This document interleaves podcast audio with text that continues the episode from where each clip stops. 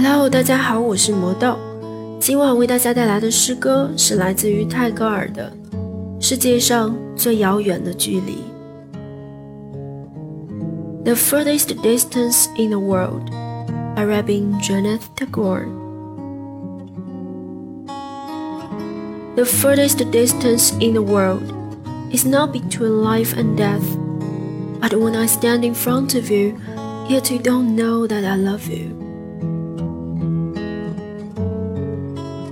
世界上最遥远的距离，不是生与死的距离，而是我站在你的面前，你却不知道我爱你。The furthest distance in the world is not when I stand in front of you, yet you can't see my love. But I can only bear it in my heart, despite the unbearable yearning. 世界上最遥远的距离，不是我站在你面前，你却看不到我，我爱你，而是想你痛彻心扉，却只能深埋心底。The furthest distance in the world is not that I can only bear it in my heart, despite the unbearable yearning, but when undoubtedly knowing the love from both, yet cannot be together. 世界上最遥远的距离，不是想你痛彻心扉，却只能深埋心底，而是彼此相爱，却不能够在一起。The furthest distance in the world is not one undoubtedly knowing the love from both, yet cannot be together, but pretending caring nothing, even we know love is unconquerable. 世界上最遥远的距离，不是彼此相爱却不能够在一起，而是明知真爱无敌，却装作毫不在意。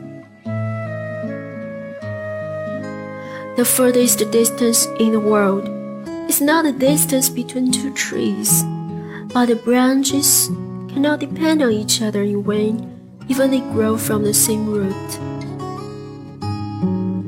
世界上最遥远的距离，不是树与树的距离，而是同根生长的树枝却无法在风中相依。The furthest distance in the world is not that branches cannot depend on each other, but two stars cannot meet, even they watch each other. 世界上最遥远的距离。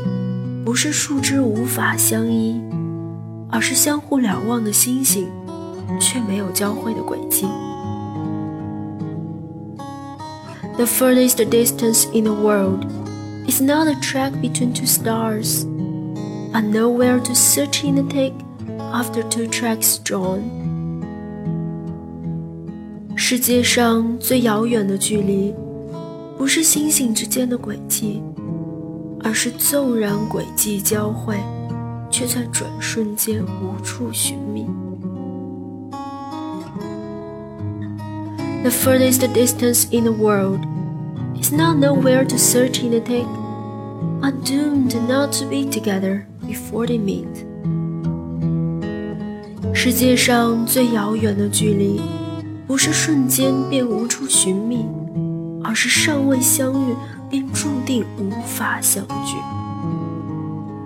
The furthest distance in the world is not the love between fish and bird. One is flying in the sky, the other is looking upon into the sea. 世界上最遥远的距离是鱼与飞鸟的距离，一个在天，一个却深潜海底。